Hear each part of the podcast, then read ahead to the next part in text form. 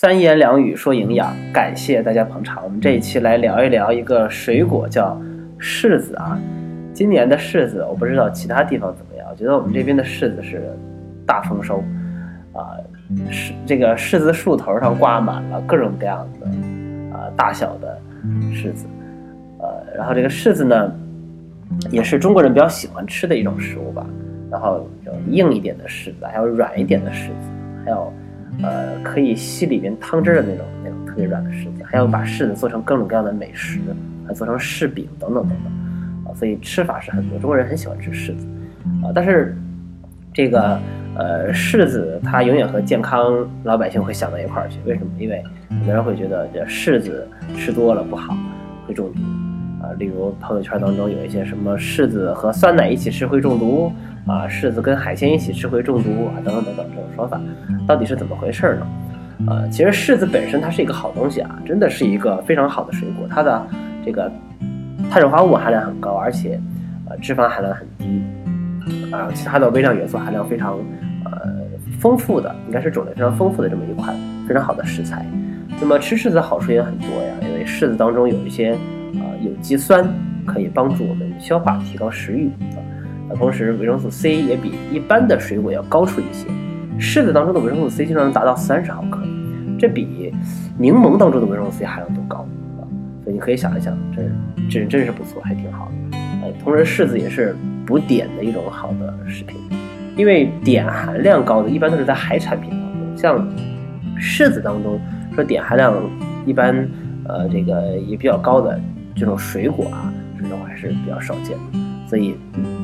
我们说这个柿子真的是不错，那同时呢，呃，我们也应该注意一些问题，就是柿子当中啊，尤其是这些没有成熟的柿子当中，就是你在吃的时候，它会感觉很酸很涩，主要是有一些鞣酸和果胶在里面。那么这些果胶和鞣酸呢，在遇到胃酸之后，就吃到肚子里面以后啊，遇到胃酸之后，它就会产生凝结，啊，与纤维素胶啊，与与纤维素交合在一起，它形成。这种叫湿胃石嘛，就是说难受啊不舒服，所以急性的湿胃石在大量吃柿子后半个小时左右可能会出现腹部的一个胃胀啊，然后恶心呕吐啊，所以严重的话要及时送医。一般每一百克的柿子当中含的鞣酸是二十九点呃这个七毫克，而且呢就是这个鞣酸和蛋白质结合形成鞣酸蛋白啊，然后像。奶类啊、海鲜类啊、鸡蛋里面都含富含蛋白质，所以它们都可能融合。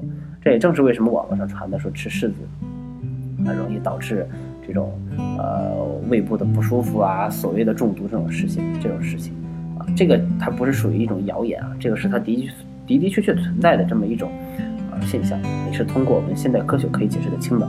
那么应该怎么注意呢？那就是第一个，吃柿子的时候不要和蛋白类含量高的食物一起吃。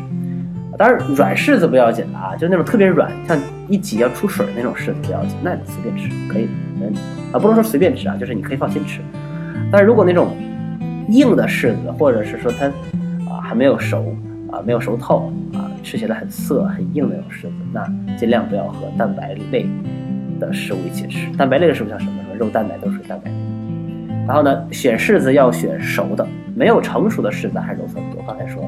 那么如果是成熟的就不要紧，就会脱色，涩的感觉就没了，就就没问题。所以就是这个柿子要挑软柿子捏，对不对啊？就是这意思。